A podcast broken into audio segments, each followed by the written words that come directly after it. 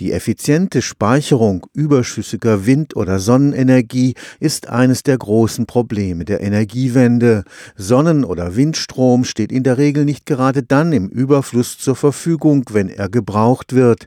Mit dem Nadine-Forschungsprojekt entwickeln das Karlsruher Institut für Technologie, die Universität Stuttgart und das Deutsche Zentrum für Luft- und Raumfahrt jetzt thermische Energiespeicher im Kraftwerksmaßstab, die bis zu 70 Prozent des aufgenommenen Stroms auch wieder abgeben können. Idealer Standort für solche Großspeicher die in absehbarer Zukunft stillgelegten Kohlekraftwerke im Land.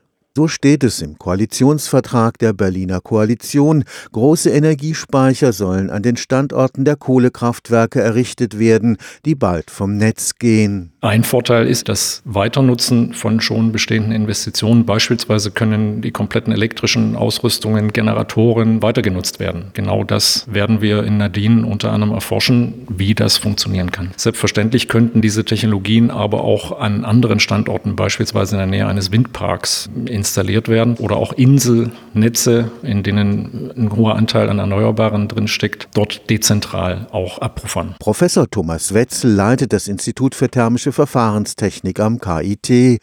Gute Effizienzwerte bei thermischen Energiespeichern erreicht man, wenn man mit dem Solarstrom nicht einfach nur Wärme erzeugt sondern man kombiniert die Strom-Wärmewandlung mit der Aufnahme von Wärme aus der Umgebung durch Wärmepumpen. Das ist eine der Möglichkeiten, dass man die Wärme aus dem Strom nicht einfach erzeugt, indem man einen elektrischen Heizer, so wie einen Tauchsieder, nutzt, sondern man kombiniert die Strom-Wärmewandlung mit der Aufnahme von Wärme aus der Umgebung durch Wärmepumpen. Die Technik erlaubt schon heute etwa zwei Drittel des in Wärme gespeicherten Stroms auch wieder als Strom abzurufen.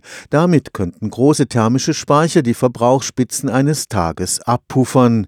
Effizienz lässt sich am besten bei sehr hohen Temperaturen erreichen. Generell ist es so, dass man bei sehr hohen Temperaturen auch höhere Umwandlungsgrade von Wärme in mechanische und elektrische elektrische Energie erreichen kann. Und wenn man Wärmeträger und Wärmespeichermedien eben bei sehr, sehr hohen Temperaturen sich wünscht, dann stellt man relativ schnell fest, dass klassische Medien, Wasser, Öle, Salze nicht mit sehr, sehr hohen Temperaturen, nicht jenseits von 600 Grad Celsius betrieben werden können. Und Metalle haben bekanntermaßen die Möglichkeit, dass sie auch bei viel höheren Temperaturen schmelzflüssig noch sind. Und wir werden in Nadine erforschen, inwieweit sie geeignet sind, um als Speichermedien zu fungieren fungieren. Wir haben viele, viele Jahre Forschungserfahrung in der Funktion als Wärmeträger. Und genau diese Technologie werden wir hier in Nadine weiterentwickeln, um sie als Speichertechnologie auch nutzbar zu machen. Am Ende soll eine Testinfrastruktur bereitgestellt werden, in der man unterschiedliche Speichermedien ausprobieren kann. Eine solche Infrastruktur gibt es nicht. Und wenn wir also einen großen Flüssigmetallvorrat auf hohem Temperaturniveau bereitstellen wollen und das auf effiziente Weise, dann muss dieser Speicher zunächst zunächst mal entwickelt werden. Und insofern sieht man, dass die Infrastruktur und das Forschungsprojekt zwei Seiten ein und derselben Medaille sind. Stefan Fuchs, Karlsruher Institut für Technologie.